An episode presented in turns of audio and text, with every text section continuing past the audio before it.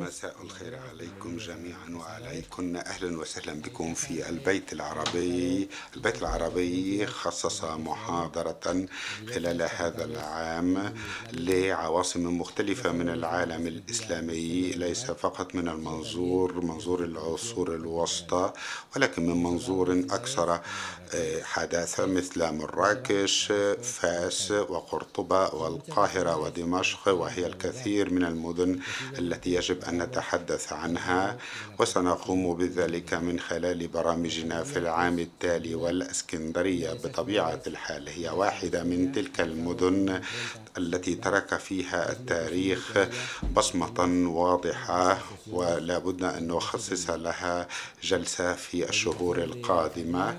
موضوع الإسكندرية المنفتحة على البحر المتوسط الذي شهد عملية انتقالات ثقافية متعددة. كل هذا أثر في المدينة كي تكون مقرا لكتابة كتابات كافافيس وداريل ومعنا اليوم القصاص المصري الكاتب المصري الكبير إبراهيم عبد المجيد والذي كتب هذه الرواية لا أحد ينام في الإسكندرية وهو يقيم حاليا في القاهرة ولكنها ولد وعاش طفولته وشبابه في الإسكندرية.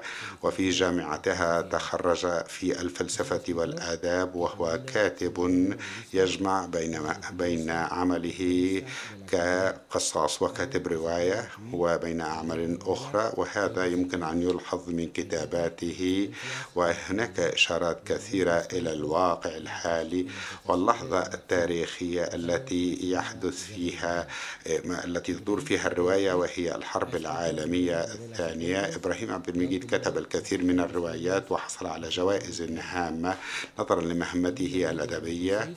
في عام 96 و900 ألف حصل على جائزة نجيب محفوظ الذي تمنحه الجامعة الأمريكية في القاهرة وفي ذات العام حصل على الجائزة على أفضل قصة في المعرض الدولي للكتاب بالقاهرة. على الرواية التي نقدمها في هذا المساء لا أحد ينام في الإسكندرية وفي عام 2004 حصل على جائزة الامتياز الأدبي الذي تمنحه الدولة المصرية. ورواية لا أحد ينام في الإسكندرية التي نقدمها اليوم ظهرت في قائمة موسى ميوز كأفضل مئة قصة في كل الأزمنة والأوقات وهي رواية حصلت على جائزة صالون الكتاب في القاهرة في عام 96 و900 وألف. ومن الروايات التي كتبها الكاتب إبراهيم عبد المجيد ترجمت إلى الإسبانية لا أحد ينام في الإسكندرية وذلك بفضل التعاون بين دار نشر البحر المتوسط والشرق والترجمة لبابلو غارسيا. إنه لنا شرف كبير وفخر كبير أن يوجد معنا المدعوين الثلاثة السيد لويس. السيد لويس ميغيل بيريس كانيادا مدير مدرسة المترجمين في طليطلة والذي شارك وبكثافة في الترجمات إلى القشتالية لهذه القصة. وإضافة إلى السيد الكاتب إبراهيم عبد المجيد فيوجد معنا السيد برناردو أتشاغا والذي انتقل إلى مدريد حتى يشارك في هذا الملتقى ونشكره على ذلك. وأنتم تعرفون جميعا أني السيد برناردو أتشاغا هو كاتب وأديب حصل على الكثير من الجوائز وترجم وحصل على جوائز كثيرة. وفي عام 89 روايته حصلت على جائزة الأدب في بلاد الباسك أوسكادي وكتاب آخر حصل على جائزة أخرى. وفي مجال الشعر نشر كتابه الأول إثيوبيا وكان ذلك في عام 78 وفي عام 2003 حصل على أفضل ترجمة للإيطالية وأعماله يعني ترجمت إلى أعمال في السينما من قبل مخرج ريو. وبعد ذلك حصل على جائزة أخرى من أكاديمية اللغة البسكية وبعد هذا التقديم لن أسهب في حديثي سوف أشرح قليلا كيف ستتم هذه الفعالية أولا سأقوم بالحديث السيد لويس. بيريس كانيادا ثم بعد ذلك السيد برناردو أتشاغا ثم بعد ذلك السيد إبراهيم عبد المجيد وكل مداخلة ستكون ربع ساعة سيكون بعد ذلك حوار بين الثلاثة والكلمة بعد ذلك ستعطى لحضراتكم حتى توجه الأسئلة إن رغبتم في ذلك شكرا لحضوركم والكلمة الآن للسيد لويس ميغيل بيريس كانيادا شكرا. شكرا على الدعوة وشكرا للبيت العربي لاحتضان. لا. نسمع نسمع. يصلنا الصوت نعم. الصوت يصل يصل إلى مقصورة الترجمة. إذن طيب. آه، كما قلت آه، شكرا جزيلا للبيت العربي لاحتضان هذه التظاهرة. آه، طبعا دوري هنا هو فقط لتقديم الشكر ولتقديم هذا العمل وهو الأمر الذي قام به بشكل جيد السيد مدير بيت العربي. وبالتالي أعتقد أن برناردو أتشاغا والسيد عبد المجيد هما يعني النجمان وهما الذي اللذين اللذان من المفروض أن نتيح لهما المجال للكلام. ولتنوير الحاضرين. نعم صحيح أن هناك بعض الأعمال التي ترجمت إلى لغات أخرى وفي بعض المقابلات استشف من كلام الكاتب أنه يحاول من خلال كتاباته أن يرسم ملامح شخصيات ولهذا كان عكف على دراسة الفلسفة وهو طبعا حصل على عدة جوائز بما في ذلك جائزة الشيخ زايد في شهر أبريل الماضي للرواية. والآن قد وصل إلى ما مجموعه ستة عشر رواية. وطبعا هو يحكي أيضا يتحدث عن نشأة ونشأة أو مسار الحبكة والكتابة وكيف أنه تأثر كثيرا بفن السينما في كتاباته و أعتقد أن هذا يتجلى وينعكس آه، في أعماله.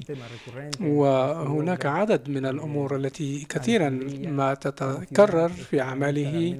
الإسكندرية مثلا نجدها في ثلاث أعمال وهذا هو الجزء الأول من التريلوجيا. وهناك عملان آخران أيضا آه، تتخذ فيه تتخذ فيهما الإسكندرية موقع الصدارة. وإبراهيم عبد المجيد أيضا كتب عن مدن أخرى مثلا رواية أخرى وهي هامة أيضا. وربما هذه الرواية التي بين أيدينا هي بوابة للوصول إلى الرواية الأخرى التي تسمى البلدة الأخرى. وهي أحداثها في تبوك وحيث تروي آه، آه، قصة آه، يعني مصري متعلم سافر إلى المملكة العربية السعودية وهي رواية فيها حبكة وفيها روح خفة ظل و طبعا آه، نحن كنا على وشك أن نتجشم مشاق ترجمتها ولكن في النهاية وقع اختيارنا على هذه الرواية وهذا لا يعني أي تقليل من شأن الرواية البلدة الأخرى. وطبعا آه، السيد إبراهيم عبد المجيد تم ترجمة أعماله إلى عدة لغات من بينها الفرنسية واليونانية والألمانية والإيطالية والآن للمرة الأولى إلى الإسبانية. أقول طبعا أننا نحن اخترنا هذا العمل وهو عمل هائل بدل من البلدة الأخرى فقط لأسباب تتعلق بالحجم لأن هذه الرواية هي أكبر بثلاث أضعاف من البلدة الأخرى طبعا نحن نعرف أن يعني الكلفة هنا في إسبانيا لها دور حيث أننا كنا سنستفيد من دعم في هذه الترجمة ودور النشر ربما أيضا كان سيكون لهم نفس الخيار لكن كمدخل إلى عالم هذا الروائي الكبير وبعد ذلك ستسنح الفسحة والمجال لترجمة أعمال أخرى وأنا هنا أريد أن أشكر السيد فرناندو وإمرا وأيضا السيد المترجم بابلو غارسيا سواريز لأنه مرة أخرى برهن لنا عن تشبثه بالتميز وشكرا أيضا للوكالة الإسبانية للتعاون لتقديم الدعم لترجمة هذا العمل الرائع. وأعتقد أن إسبانيا والقراء الإسبان تحديدا ربما أضاعوا الفرصة يعني في حيث أن في سنة 1996 مع كامل أسف تم سحب الدعم الذي كان مخصصا للترجمة إلى اللغة الإسبانية. ونحن طبعا كنا نحبذ أن نحظى بهذه المساعدات لأنها محفز ومساعد ومسهل للاستمتاع أيضا بالثقافات الأخرى بالنسبة لنا في مدرسة الترجمة في طوليتلة فإننا نعتبر هذه مهمة يعني قيمة ونبيلة ولا سيما عندما يتعلق الأمر بترجمة عمل روائي رائع من هذا العيار. إذا لا أريد أن أطيل عليكم بل أفسح المجال للكاتب السيد عبد المجيد والشاعر برناردو أتشاغا. لكي يحدث يحدثوننا وأيضا ولا سيما أن يحدثنا الكاتب إبراهيم عبد المجيد عن ما واجه كيف واجه وكيف نشأت هذه الرواية وكيف كانت الحيثيات التي أحاطت بها في أولا في خواطره وبعد ذلك كرواية. ونحن نعرف أن هناك يعني رب هذا العمل تمت نشره في من طرف بعض دور النشر الأخرى بما فيها بعض دور النشر, النشر المقرصنة حيث أنه تم بيع, بيع تقريبا أكثر من 200 ألف نسخة من هذه الرواية وهو الأمر الذي يعكس النجاح الباهر الذي لاقته هذه الرواية لا سيما نظرا للمبيعات المحدودة في البلدان العربية للرواية العربية ودون أن أطيل عليكم الكلمة للسيد برناردو أتشاغا شكرا جزيلا على مجيئكم إلى هذا الملتقى. أنا أرى أن الموائد المستديرة أو المؤتمرات والمحاضرات تشكل جزءا من حوار من محادثة والأهم هو أن تكون هناك محادثة تبدأ وتستمر. الأهمية هنا في أن نكون في البيت العربي لنقدم رواية لكاتب عربي مصري. هذا أمر بدأ مع الثقافة العربية منذ سنوات حوار متقطع بدأت في دراسة اللغة العربية منذ ثلاثين عاما وقرأت ويعني الآن أستطيع أن أتحدث بعض اللغة العربية وحول الرواية لا أحد ينام في الإسكندرية. كنت أود أن أقوم بعمل اعتبار عام وهو أن أتحدث عن خريطة العالم. لا أعرف إن كنتم تعرفون بعض الخرائط التي تمت في القرن الثامن أو التاسع أو العاشر وأشهر هذه الخرائط موجود في اليابان في كنتبريا في شمال إسبانيا وهذه هي خريطة للعالم تظهر عليها بعض بعض التعليقات حول نهاية العالم وفي خريطة العالم هذه وبشكل سريع. الشيء الأهم هو أن مركز العالم كانت تشغله مدينة تسمى القدس. كل شيء كان يدور حول القدس وبيت لحم وأماكن كثيرة من هذا المكان وإسبانيا كانت تسمى طراقونة واليابان ومصر. وكانت هناك أماكن كثيرة في هذه الخريطة للعالم. ولماذا ولو سألنا أنفسنا لماذا توجد القدس في وسط خريطة العالم؟ ما هي القيمة العظمى لهذا؟ فالإجابة سهلة. هي موجودة هناك لأسباب كثيرة. لأن هناك روايات هي الإنجيل والعهد القديم والعهد الجديد وهو أقدم كتاب للتاريخ فيتم الحديث عن النبي يسوع الذي ولد في بيت لحم وكان ووجد أيضا في القدس والأنبياء الأشهر وتاريخ العالم بأكمله يعني شرح من خلال الإنجيل والتوراة. وهذه الأماكن كانت الأهم في هذه اللحظة. ومن ناحية أخرى فيما يخص فيما يخص مسألة التنظيم التنظيم كان هو الكنيسة أو المؤسسة كانت الكنيسة هي التي قامت بنشر هذه الرسالة للعالم. هذه الخرائط تشير إلى القيمة.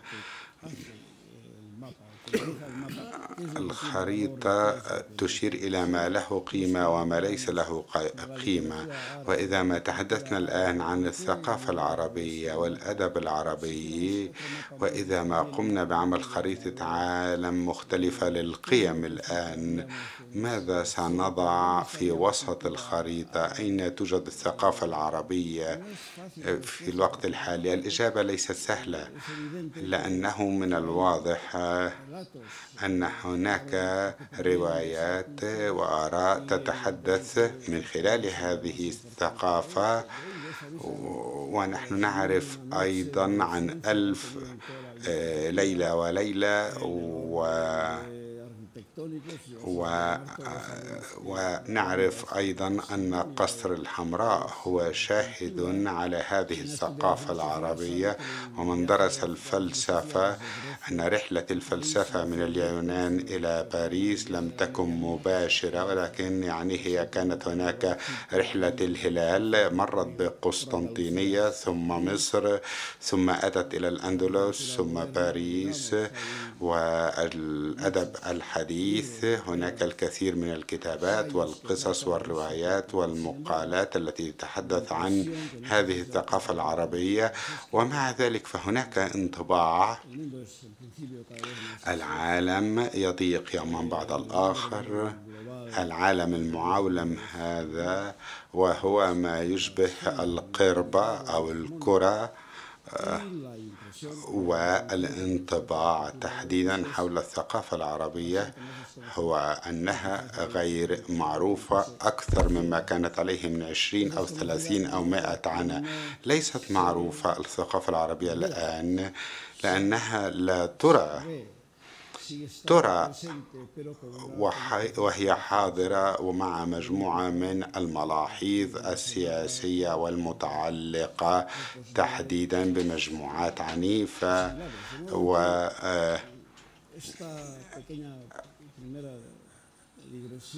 وهذا التراجع الأولي أولا علي أن أشكر دار نشر الشرق والمتوسط ومدرسة المترجمين بطليطلة أشكرهم وأشكر مترجم هذا العمل وأعمال أخرى لأنها مكافحة وهم يعومون ضد التيار وهم يسيرون ضد الخريطة الحالية للعالم وأنا أفترض أن الكلمات الذي ذكرها السيد لويس ميغيل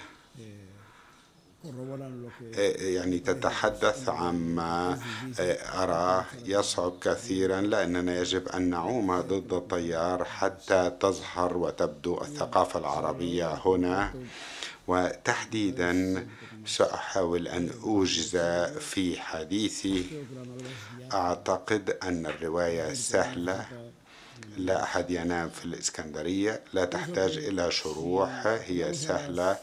وإذا ما تحدثنا عن المجازات الاعتيادية الخاصة بالأدب مسألة أن الأدب يعكس واقع. فالهدف له الهدف الأخير هو تقديم للعالم من خلال الرواية وربما كانت هناك مدرسة رومانتيكية أو رومانسية لها قيم أخرى وهي أن يعبر الكاتب عن نفسه. وأعتقد أن رواية لا أحد ينام في الإسكندرية هي هي هي مسألة انعكاس للواقع كما لو كانت مرآة للواقع. وأعتقد أن هذه المرآة تتفق مع مدينة الإسكندرية في تلك اللحظة. وأريد أن أخطو خطوة أخرى. هذه المدينة إسكندرية هي أيضا خريطة للعالم لأن من قرأ هذه الرواية سيرى أنه في هذه المدينة في هذه المرآة للعالم توجد كل كل يعني يوجد كل العالم وكل أحداث العالم موجودة فيها وتلك الأحداث التي تروى في هذه الرواية. وما يحدث في البداية دون أن يكون هناك تنظيم هرمي أو تتابعي تراتبي وبعد ذلك آه، نرى أن هتلر قد احتل بولندا ويتم افتتاح آه، عمل كوميدي موسيقي في الإسكندرية عمل مسرحي موسيقي وأنه ولد طفل في ذات اليوم بمعنى مجموعة مجموعة الأحداث هذه التي تدور حول تاريخ معين لأنها في الحقيقة الرواية هي مرآة للإسكندرية والإسكندرية كانت خريطة للعالم في ذلك الوقت. وما أراه أيضا هو أن ما قرأت في تقديم ألف ليلة وليلة هي مسألة وجود مجموعة من الأحداث الغير منظم غير المنظمة العامة ولكن في حالة رواية السيد إبراهيم عبد المجيد هناك بعض العناصر التي ترتب تنظم كل النص وكل مجموعات الأحداث الواقعة والتي ربما تبدو غير لا علاقة فيما بينها. وتسمح بوجود نوع من الوحدة بين الأحداث. وأتحدث هنا عن الشخصيات في الرواية. و, يعني مديح الأول لهذه الرواية يأتي من هذا الأمر من هذا. هي مسألة أن أن إبراهيم عبد المجيد استطاع من خلال مدينة من خلال عالم من خلال مجموعة أحداث أن تكون كلها حاضرة جميعا والأشخاص يفقدون الأهمية في وسط هذا البحر الخضم من الأحداث. وتاريخ الصداقة بين هذا وذاك. هناك محاور عديدة تدور ولكن المحور الأساسي يبقى واضحا تماما في هذه الرواية. برغم اختلاف الشخصيات ووجود محاور متعددة وهذا هو إنجاز عظيم في هذه الرواية. لا أحد ينام في الإسكندرية. وهناك شيء آخر آه، فيما يخص هذه المرآة هذه المدينة. هناك شيء في الرواية واضح تماما وهو أن الكاتب ينتمي إلى هذا العالم عالم الإسكندرية لأنه من داخل هذا العالم. هذا أمر هام لأنه حتى أوجد في حديثي لا أريد أن يمر الوقت غالبا ولكن الوقت يمر دائما. فهذا هو عكس ما يحدث للسائح. السائح هو دائما يزور مدينة من الخارج والكاتب السائح هو كاتب من الخارج. وهذا يحدث لنا جميعا. فالسائحون الذين يمرون مرور الكرام ويعني بطبيعة الحال ما ينقلونه حقيقي ولكنه من وجهة نظر السائح ولكنها ليست رؤية إبراهيم عبد المجيد الكائن أو الذي ينبع من الإسكندرية.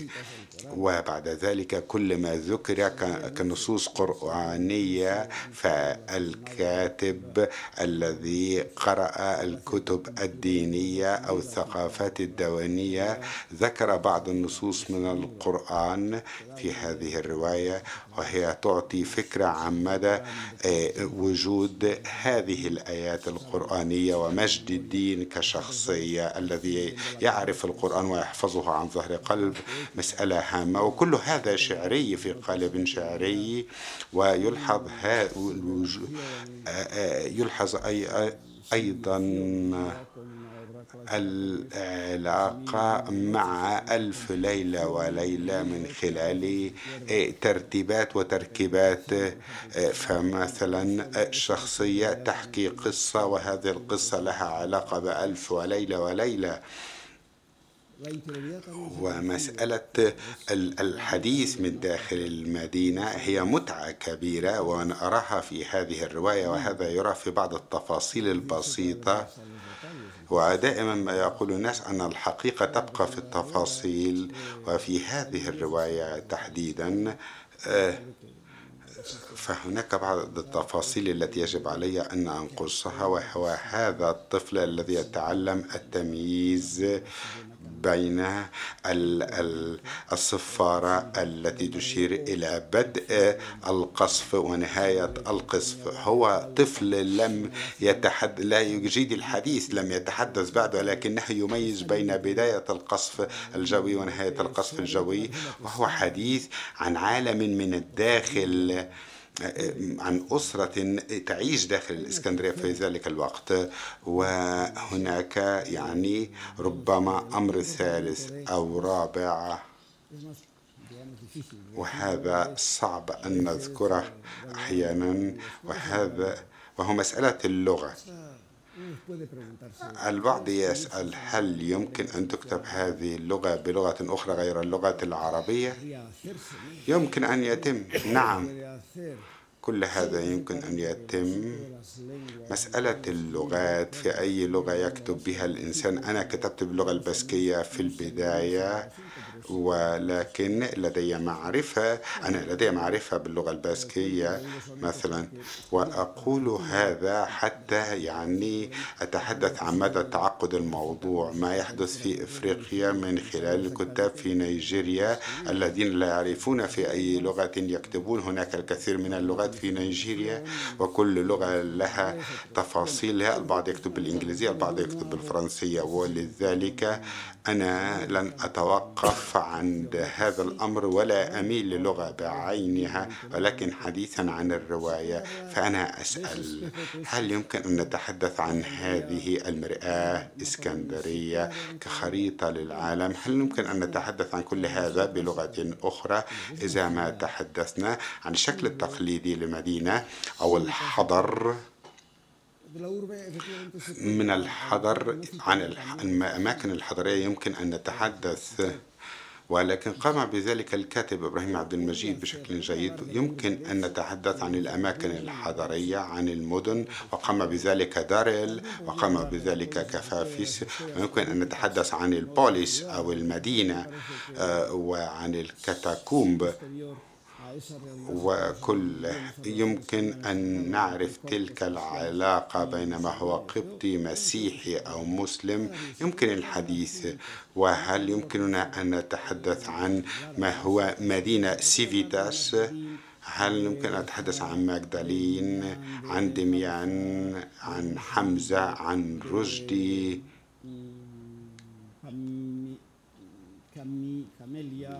أو كاميليا هل يمكننا أن نتحدث عن كل هذه الشخصيات بلغة أخرى؟ نعم ولكن ستفقد هذا هذه الدقة الشعرية التي كتبت بها الرواية. يبدو لي أنه لا يمكن أن نكتب بلغة أخرى تلك الرواية. هذه الرواية ذات الأهمية الكبيرة. نعم هناك كتاب باللغة العربية فرنسا ملآنة بالكتاب العرب وأعتقد أنهم يتحدثون عن خصوصية أخرى عن داخلية باطنية أخرى للمدن التي يتحدث عنها ولن يكتبوا أبدا مثل ما مثل رواية لا أحد يكتب لا أحد ينام في الإسكندرية وربما يعني غارسيا لوركا تحدث عن أمور مشابهة. أعتقد أن كل كتاب العالم يهربون من عن كل ما يبدو خطيرا مثلا عندما يحذر بعض الكتاب أنه يكتب وأنه يعد ملتقى بين شخصي شخصين أو شخصيتين فدائما ما ننتظر كيف سيحل هذا اللقاء بين الشخصيتين. ولذلك يحاول الكتاب الهروب من هذه اللقاءات مثلا اللقاءات بين رشدي وكاميليا. لقاءات بين حسن وزملائه القدامى وأنا ككاتب أنا أوثق أن هذه اللقاءات صعبة في حالة كتابة الروايات. وقد ذكرت هذا لزميلي إبراهيم عبد المجيد وهذا يتم من خلال استخدام صيغة أنا بمعنى صيغة المتكلم. وهو من خلال استخدام هو أو هي قام بذلك بروعة شديدة. وهذا أمر صعب. وهناك فضائل كثيرة في الرواية.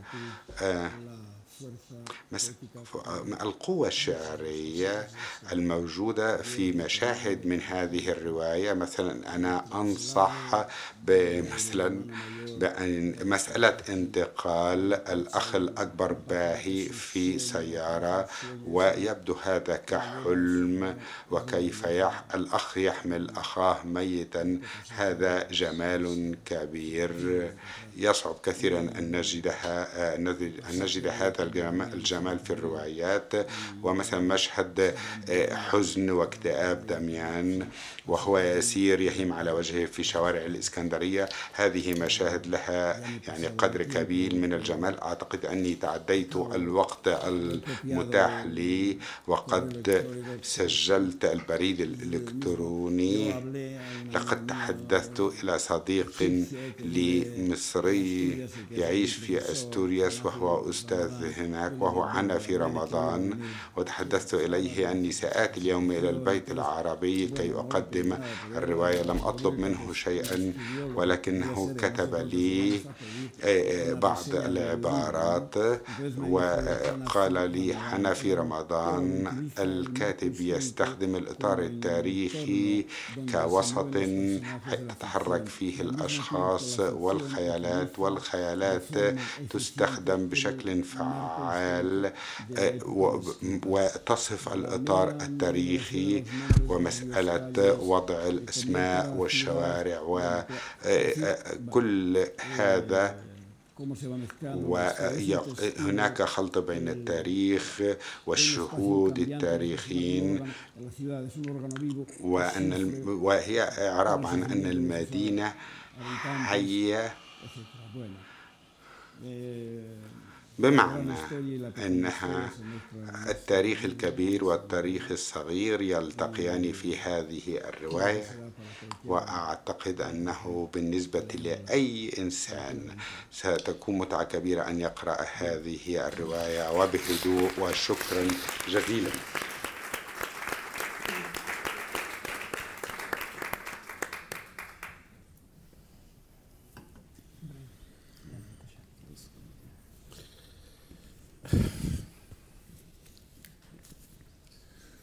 مساء الخير عليكم.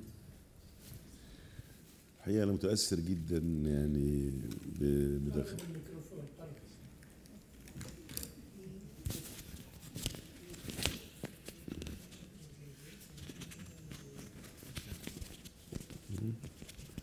معقول كده؟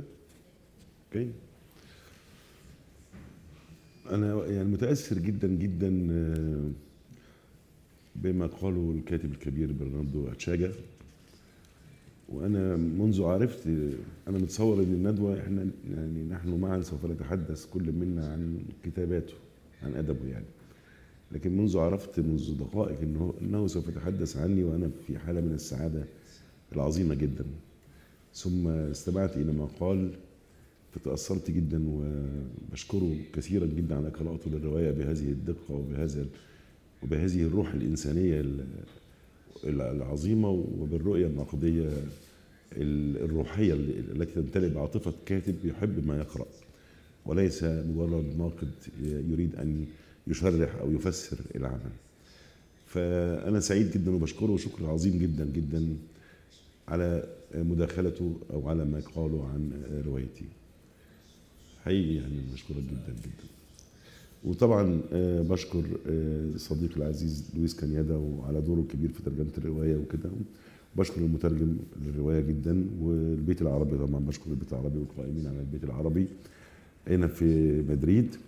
اللي أعطوني فرصة أجي مدريد أنا منذ عشر سنوات ما جيتش يعني أسبانيا وأجي مدريد بعد عشر سنوات ووجدت مدينة حصل فيها طفرة كبيرة في التطور أحسن من مما كانت من قبل منذ عشر سنوات كثيرا جدا جدا.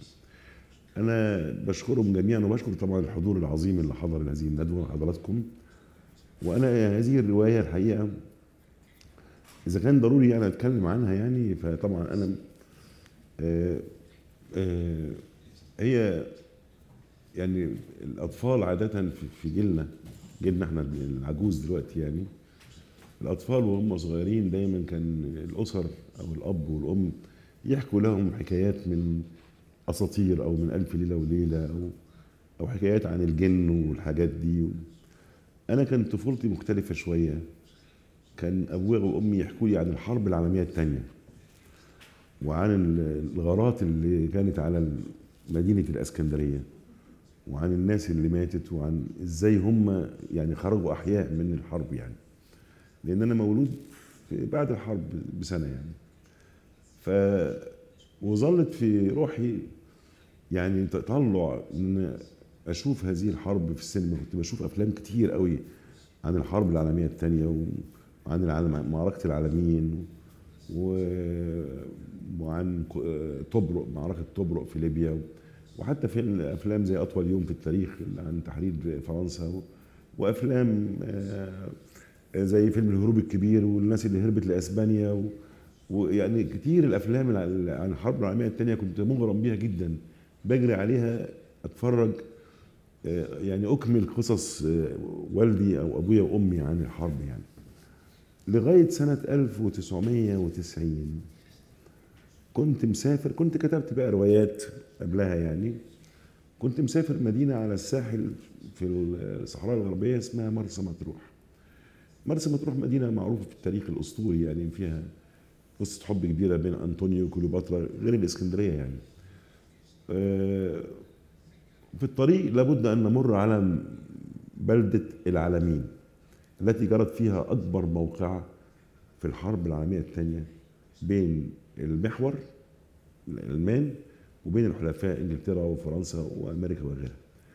المعركة دي تمت سنة في أغسطس عام 1942 وبعد هذه المعركة هي هزم المحور في هذه المعركة. وانتصر الحلفاء الإنجليز بقيادة مونتجومري وهزم المحور بقيادة رومل. ثعلب الصحراء بعد هذه المعركة لم ينتصر هتلر في أي معركة حتى انتهت الحرب ولم ينهزم الحلفاء في أي معركة. كأنها كانت بداية الخير للعالم معركة العالمين. وكان من الحاجات التي لا أنساها والدي كان في هذه المعركة يعمل على محطة السكة الحديد.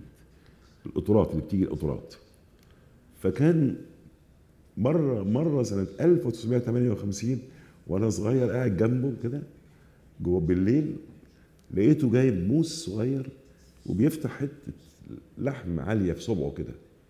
بيفتحها فأنا استغربت.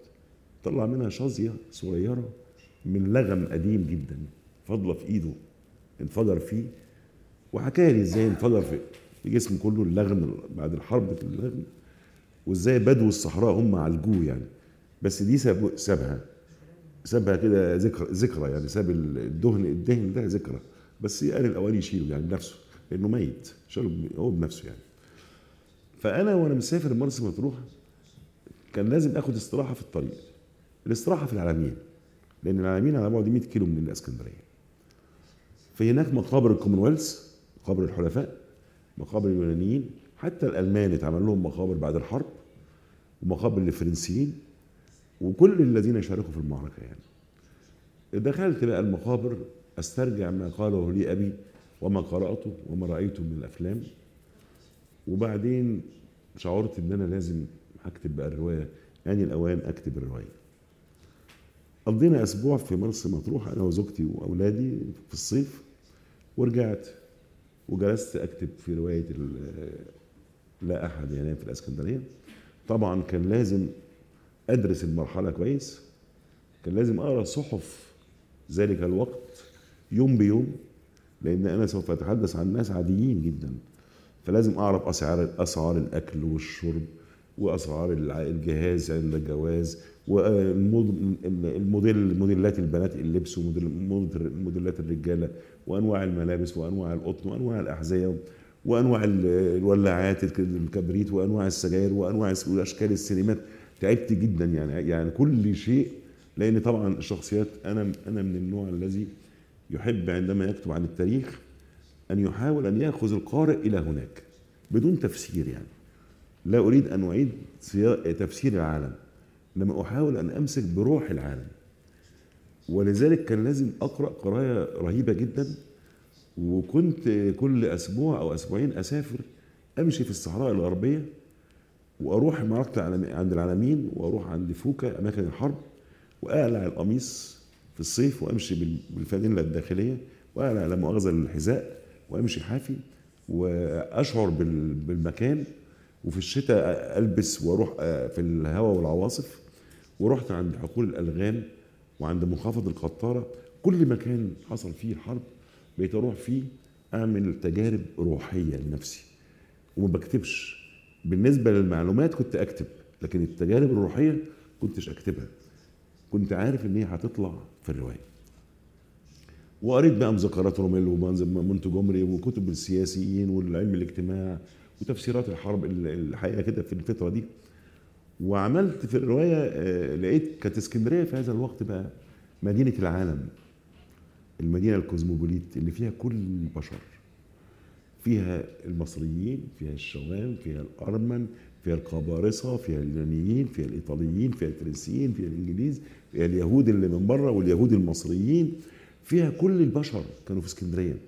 وكانت مدينة كوزموبوليت عالمية آه، فيها كل الأديان. ما فيش حد بيقول لحد انت دينك إيه؟ ملوش علاقة. وكلهم يعيشون في سلام مع بعض. لكن لقرب اسكندرية من الصحراء الغربية كانت هي المدينة التي تعرضت للغارات منذ مايو 1940 عندما دخلت إيطاليا مع الألمان وشراكتها بقت زميله لها في الحرب حتى أغسطس 42 لأن إيطاليا كانت تحتل ليبيا القريبة فبدأت الغارات على اسكندرية. فكانت هناك غارة يوميا كل يوم حتى إن الناس كان أحيانا يلاقوا الشارع الصبح مليان جثث على الأرض كأن حد موتهم ورصهم بنظام من كتر الغارات وكانت أول غارة بيسموها حتى الآن في اسكندرية الناس الكبار غارة الست ساعات لأنها كانت ست ساعات غارة واحدة. كل يوم كل القاهرة ثلاث غارات فقط. لما درست وقريت يعني كنت مندهش جدا. ثلاث غارات فقط على القاهرة ونجيب محفوظ كتب عن الحرب العالميه الثانية رواية خان خليل. أما اسكندرية كانت كل يوم. وطبعا أنا لأني قاري دارل وقاري كفافس وقاري آه، أستورياس وقاري قصدي آه، دارل وكفافس وكاتب الإنجليزي اللي عامل آه، كتابه عن اسكندرية. أفتكر اسمه دلوقتي. أستورياس حاجة تانية. و... فكنت آه، عاوز أكتب بقى حاجة عن اسكندرية اللي أنا أعرفها. دارل عمل رواية جميلة جدا عن مدينة لها أكثر من وجه. كل وجه وجه شخصية روائية عن جوستين بلتازار كده. والطبقة ال- ال- الوسطى والراقية والراقية. أنا روايتي في الطبقات الأقل دار الطبقات الشعبية اللي عشت في وسطها. وفي طبعا شخصيات من الطبقة الوسطى لكن الطبقات الشعبية. وليس هذا ميزة لكن هذا هو ما أعرفه ما, ما عندي خبرة به لأن داري مثلا كان في رواياته عندما يدخل البطل حي العطارين وده حي شعبي كان يقول دخلنا حي السود the blacks اللي هو إحنا المصريين. لأن هو من طبقة عليا يعني مش معترف بالناس البسيطة. أنا كانت روايتي في الأحياء الشعبية مع الأحياء الأرستقراطية لكن الشعبية هي الأساس. ولأن المرحلة تلك المرحلة كانت مرحلة كوزموبوليت وعالمية ومليئة التسامح هو الأساس فيها. أنا وأنا صغير كان جاري مسيحي بيتنا مسيحيين جنبنا بناكل ونشرب مع بعض والمدرسة معايا المسيحيين في الفصل. عمرنا ما زعلنا مع بعض ولا عمر واحد قال للتاني أنت مسلم ولا مسيحي. النهارده المدارس في مصر بيفصلوا المسيحيين عن المسلمين. صعب تلاقي تلميذ النهارده ليه صاحب مسيحي في المدارس. إحنا كانوا أصحابنا عادي جدا لأن كان عصر تاني مختلف العصر الكوزموبوليتي اللي فيه التسامح ده. كان نروح احتفالات الكنيسة ماري جرجس. في في حي اسمه بيت العنب زي ما بنروح احتفالات أحد أولياء الله الصالحين اللي هو مرسي أبو العباس. إحنا المسلمين. وكان في عيد المسيح آخر السنة البابا يمشي مدينة الإسكندرية بالشموع ومعاه القساوسة أو الكهنة والناس تلقي عليهم بالبونبوني الحلوي الحلوى الحلويات الناس اللي في البلكونات اللي هم مسلمين ومسميش مش ما عندناش لم يكن هناك حي للمسيحيين وحي للمسلمين ما فيش هذا غير موجود في مصر ولا الروح دي. كان كل الناس واحد. فأبطال الرواية مسلمين ومسيحيين زي ما أنا عشت بالظبط. طبعا الرواية دي لما خلصتها مش عاوز أحكي كتير يعني إنما أنا كنت حاسس إن أنا اللي عملته هيطلع في الرواية.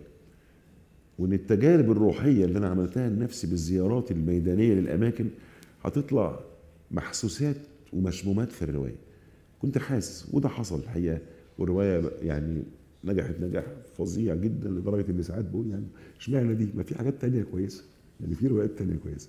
يعني البلدة الأخرى مثلا اللي اتكلم عليها الأستاذ لويس كانت مشهورة سنة 90 آه من 90 إلى 96 كل أسبوع مقال عن البلده الاخرى في جريدة عربية أو مصرية. أول ما ظهرت لا أحد ينام بقى كل أسبوع لا أحد ينام وكأني ما فيش بلدة أخرى. فلكن على أي حال هو الجمهور له ذوق يعني. بقى فكرت بعد كده إن أنا مثلا آه، أعمل آه، جزء تاني بقى سميته طيور العنبر عن الخمسينات بقى. عندما بدأت الأجانب في أيام عبد الناصر جمال عبد الناصر كان في يعني أعداء أعداء للأجانب. فبدأوا يخرجوا الأجانب وعداء كان أحمق.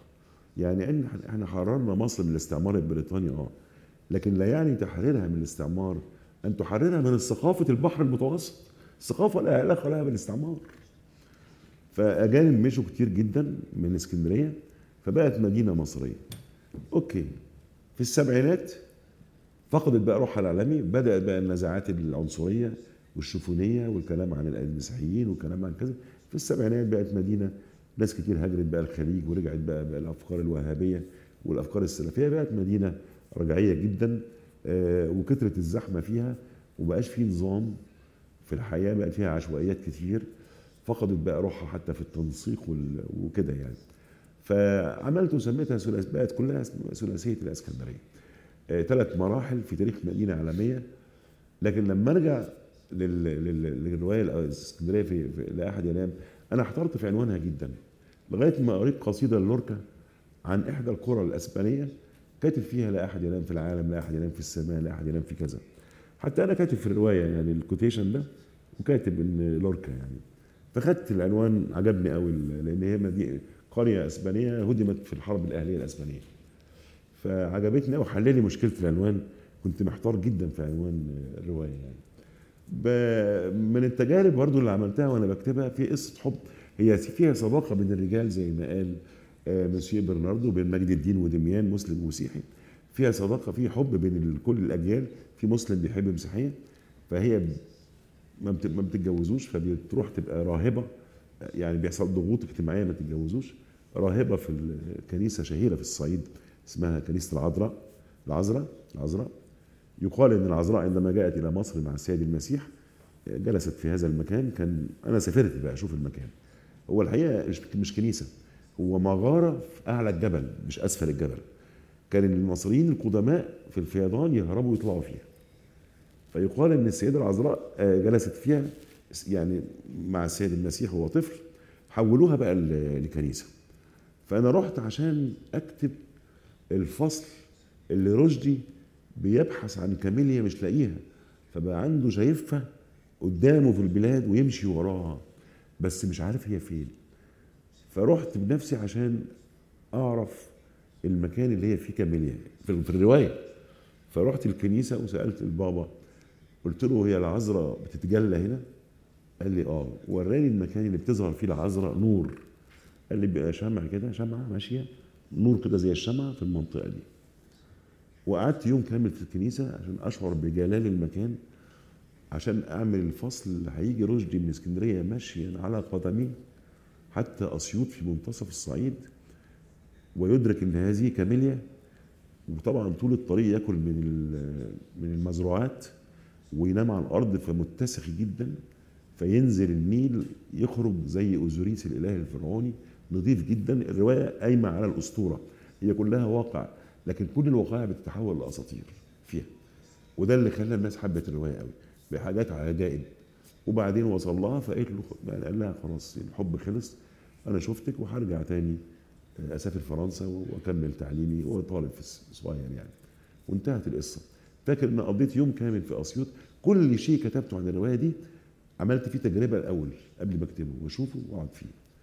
آه آه، يعني الملاجئ هي الحاجة الوحيدة اللي لم تعد موجودة بس أنا فاكرها. الملاجئ ال underground تحت الأرض من الحرب دي اختفت خلاص من اسكندرية. بس أنا فاكرها يعني. اللي كان ينزل فيها الناس أنا فاكرها لأن إحنا في حرب 56 حرب السويس. اللي كان فيها العدوان على مصر إنجلترا وفرنسا وإسرائيل كنا بننزل هذه الملاجئ بس بعد كده فضلت لحد 67 ثم اختفت يعني. ده يعني هو الرواية هي رواية عن التسامح بين الأديان عن اسكندرية اللي فيها كل الناس عن معركة العالمين التي بعدها لم ينتصر هتلر ابدا ولم ينهزم الحلفاء ابدا. شكرا جزيلا.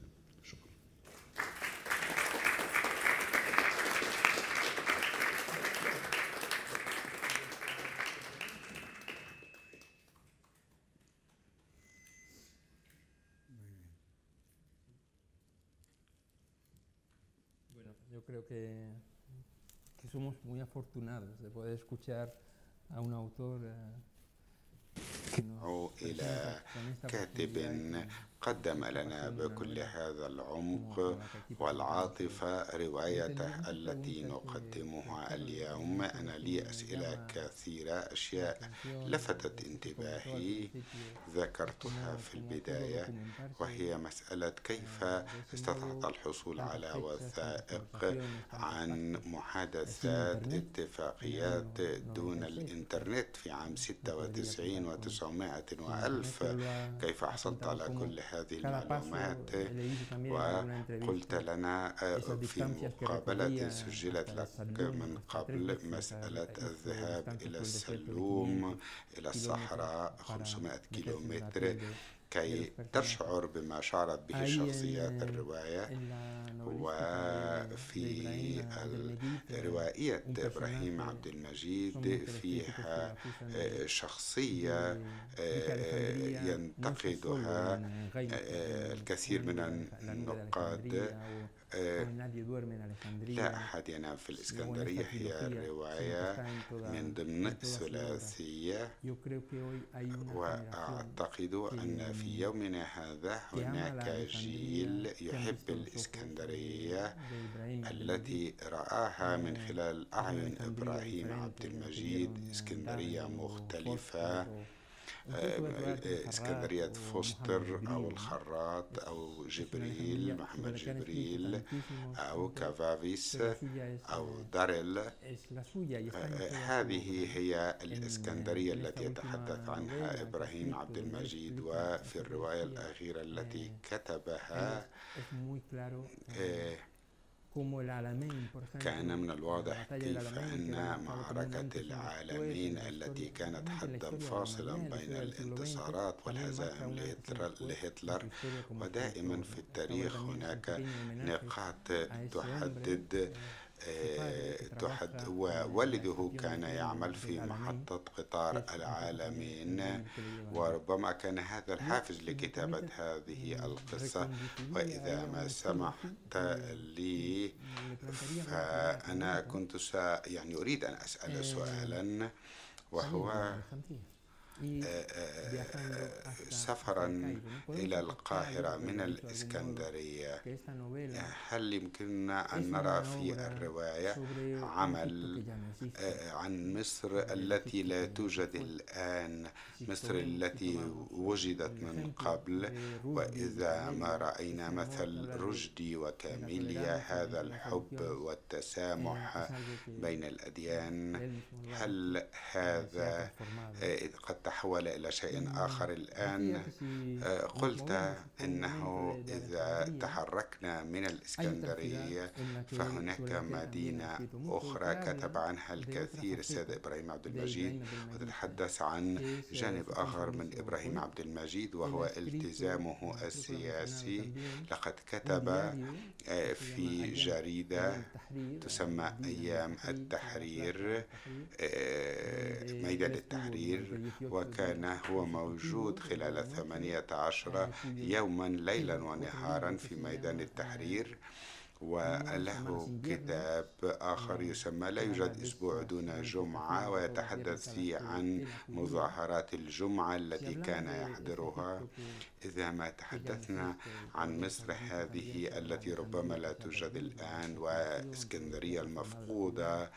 وكل هذه المدينة التي كانت في عقد الثلاثينيات كان يوجد بها يعني أكثر من ثلاثين قاعة سينما. في ذلك الوقت وهو أمر أثر كثيرا في إبراهيم عبد المجيد. دائما ما تتحدث عن التحولات في مصر. سؤال مباشر سيد إبراهيم.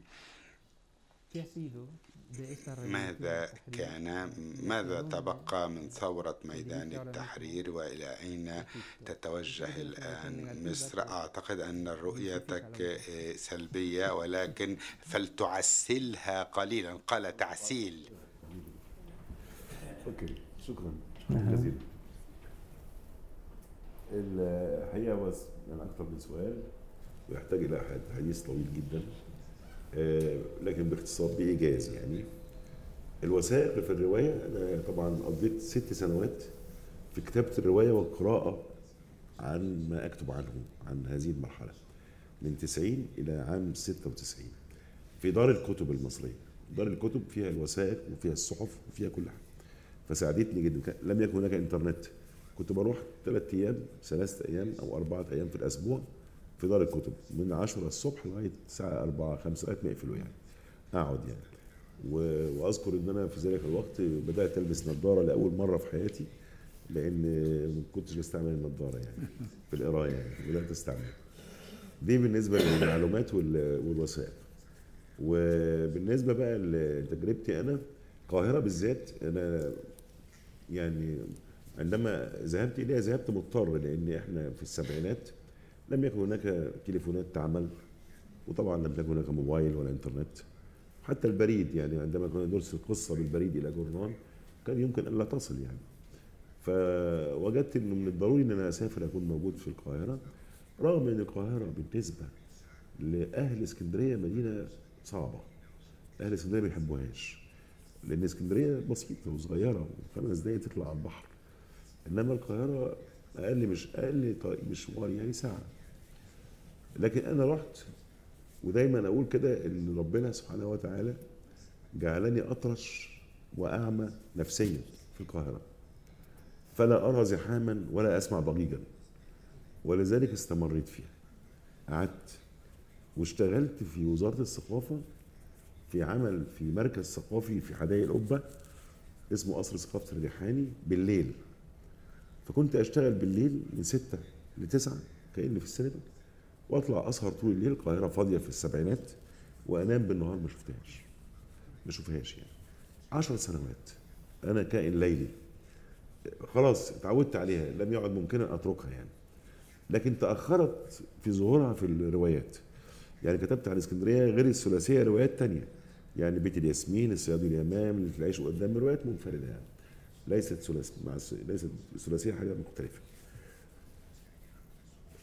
في وقت متأخر قوي بعد تقريبا 30 سنة من بقائي في القاهرة كتبت عنها رواية عتبات البهجة ثم في كل أسبوع يوم جمعة ودي رواية استخدمت فيها آليات الإنترنت هي صفحة إلكترونية تملكها بنت جميلة وطلبت من الناس تدخل على الصفحة يعني يبقوا في صداقة بينهم وكده.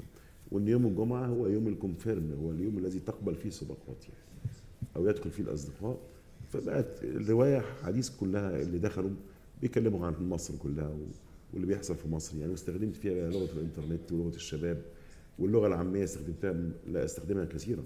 يعني استخدمتها كتير قوي لأن الشباب عامية طبعا على الفيسبوك وكده والنكت الفيسبوك وبقى في شات وفي نكت رهيبة جدا في الرواية. و... وبعدين عملت رواية عن القاهرة في السبعينات توضح ما جرى في اسكندرية زي اسكندرية في السبعينات. كيف ذهبت القاهرة العظيمة القديمة إلى التاريخ وأصبحت مدينة ريفية وزي اسكندرية بالظبط ومليئة بالأفكار المتخلفة؟ فكتبت رواية اسمها هنا القاهرة وسميتها هنا القاهرة لأن أنا دايما النقاد يقولوا عليا كتاباتي عن اسكندرية. فقلت لهم والله دي هنا القاهرة يعني. أنا بكتب والله عن القاهرة. فكتبت رواية هنا القاهرة وسميتها هنا القاهرة. أخيرا عملت رواية صدرت أمس وأنا هنا. وده السؤال الأخير عن ثورة يناير. خلاص يعني ثورة يناير أصبحت في خبر كان. لا, لا يبقى منها الآن إلا الر- الروح الوسابة أو الروح الراغ- الراغبة في التغيير. لكن الثورة نفسها تعرضت لمؤامرة كبيرة جدا. آه، المؤامرة انتهت بإن الثورة لم تصل إلى الحكم. والحقيقة برضو من عيوب الثورة أن من قاموا بها من الشباب لم يفكروا في الحكم. لأن هم فكروا أن يظلوا ضميرا في الشارع. ضمير. الثورة من غير سلطة لا تصلح. والمؤامرة كانت كبيرة جدا على الثورة سواء من الإخوان المسلمين أو من النظام القديم نظام حسني مبارك. المؤامرة نجحت في النهاية. النهارده معظم شباب يناير في السجن شباب الثورة يعني في السجن. بالإضافة طبعا إلى إن معظم رجال مبارك يتصدرون المشهد. فالثورة الحقيقة آه، شكلا فشلت. لكن موضوعا لا يزال هناك شباب وأجيال وبشر ترغب في الأفضل ترغب في الأفضل ولا تستسلم بسهولة. آه، وده دائما ده حال الثورات. يعني أنا مما قرأناه مثلا ان الثورة الفرنسية آه، فشلت وعاد الحكم الملكي. ثم سنة 1830 يعني بعد الثورة الفرنسية ب 32 سنة حدث الثورة الفرنسية الثانية وظل الصراع في فرنسا من 1830 لغاية 1870 لغاية كوميونة باريس. وهكذا يعني المسائل لا تتم في يوم وليلة وخصوصا إن الثورة حصلت في بلد في قوتين كبار.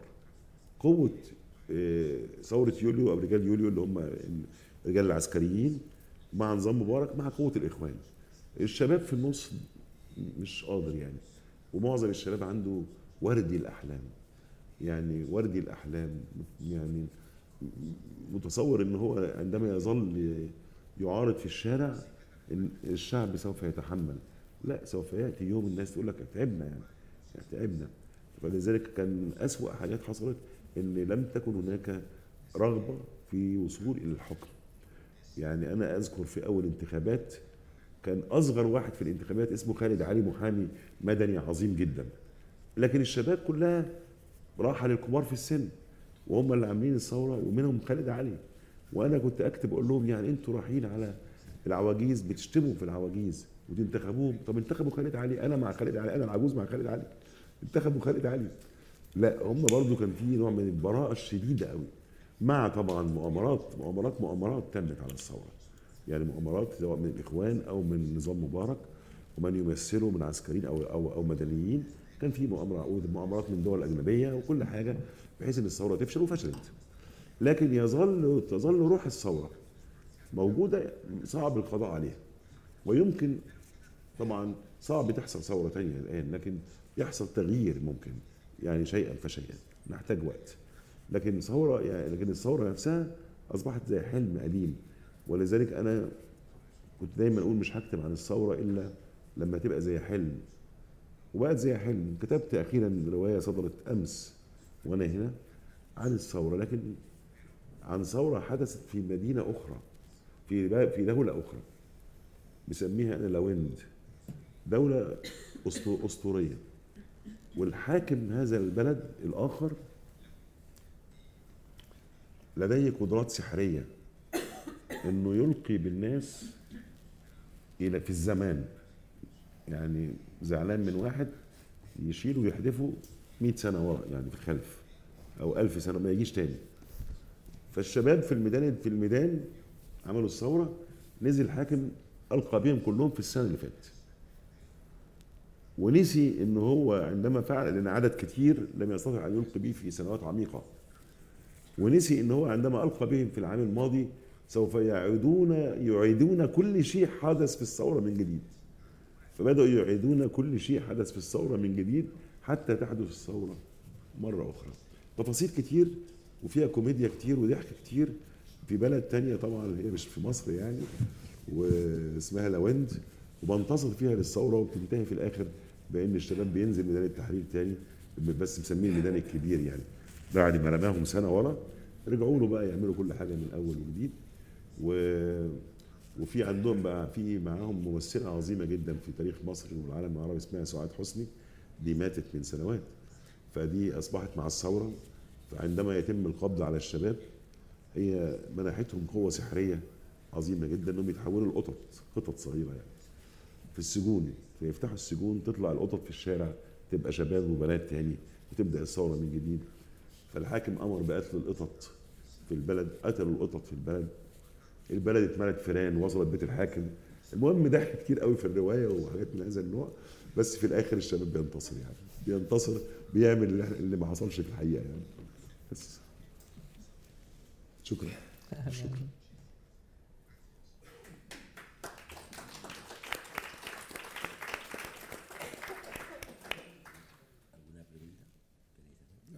Estoy encantado escuchando lo que cuenta de أنا مرتاح لأستمتع بدردشة الأديب إبراهيم عبد المجيد. وأنا تصرف كأنني سائح. لكن لدي سؤال حول أولئك السياح. أنا ألاحظ أننا نحن من البعيد. نراقب المشاكل في مصر والمظاهرات في ميدان التحرير والقتلى. أنا أتذكر أن كان هناك آلاف من الأشخاص الذين كانوا يتابعون عن كثب كل ما كان يحصل في ذلك الميدان. وكانت هناك مآسي وكانت التنقلات. eh, bueno, y siguen. eh, entonces yo recibo constantemente invitaciones a ver, digamos, eh, desgracias por a todo el mundo y tal. Entonces la pregunta eh, quizá es ahora eh, de la percepción desde Egipto, desde ah, el Cairo en este caso. مصر y- والقاهرة como escritor و- que está trabajando allí, ¿qué percepción tiene o tuvo en su día cuando eh, los sucesos de la plaza, la- qué percepción hay del mundo exterior, de qué llega كيف كان eh, aparte de esas miradas, a mi modo de ver, turísticas.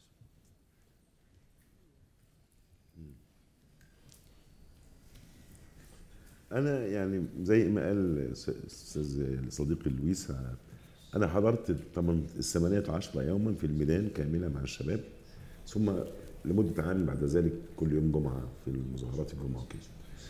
وتعرضت للموت مرتين وكان معايا زوجتي و... وشفت كل اللي حصل يعني في الميدان.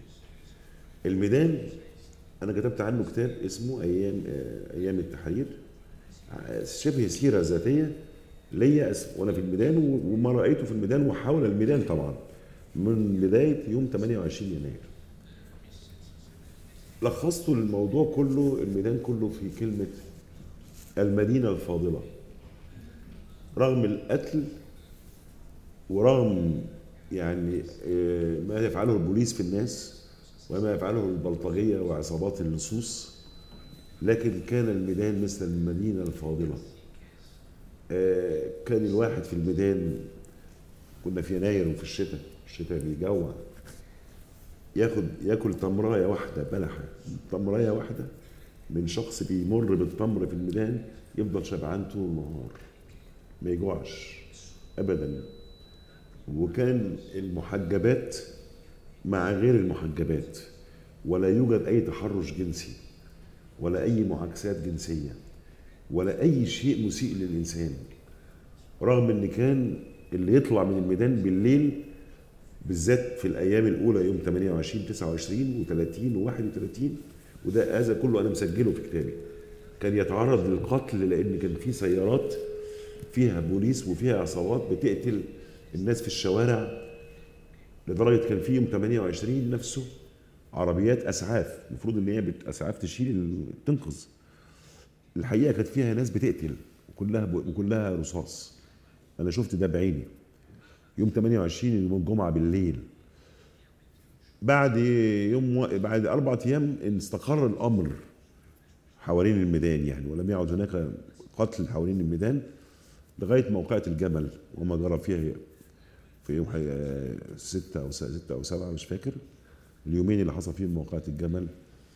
فعاوز أقول أنا الميدان كله ملخ... أنا لخصته بكلمة واحدة إن هو المدينة الفاضلة على الأرض. وأعتقد إن هكذا تكون الثورات. تصنع المدينة الفاضلة من الأشياء البسيطة. وبعد أن تنتهي يعني يتم ال- التخلص من الحاكم تبدأ الخلافات في الثورات وتضيع المدينة الفاضلة. طبعا إحنا كنا في ذلك الوقت بنتابع الإذاعات الأجنبية والتلفزيونات الأجنبية. آه، بتجيلنا على الموبايل وبتجيلنا على التويتر وعلى الفيس وعلى الحاجات دي أو في المقاهي حوالين الميدان. لكن إحنا ما كناش مهتمين ومش شايف أي حد مهتم بأي حاجة بتتقال بره غير ما يكتب عن الميدان. يعني آراء الدول الأخرى في الثورة لم تكن تهم أحد. لكن ما ينشر عن الميدان من مشاهد هو اللي كان يهم بيهم الناس. ف ولذلك يوم يوم 11 فبراير آه، يمكن ده أول يوم الناس تهتم بما قيل خارج مصر بشكل كبير لأن في هذا اليوم آه، مشي حسني مبارك من الحكم.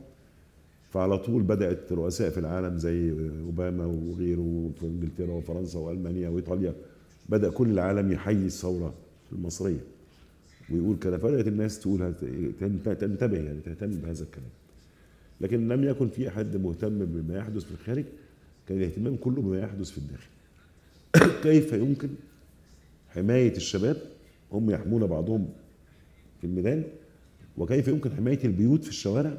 السكان تنزل تقف حراس بالليل لا يوجد بوليس طبعا ولا يوجد أي حد بيعمل حاجة. وكيف يمكن حماية الطرق الشعب كان يفعل هذا كله. فكانت شبه المدينة الفاضلة. شكرا جزيلا للسيد إبراهيم عبد المجيد وللساده الموجودين على المنصة وللساده الحضور. ونتمنى أن تعودوا إلينا في آه، مناسبات تالية. شكرا لكم جميعا. شكرا.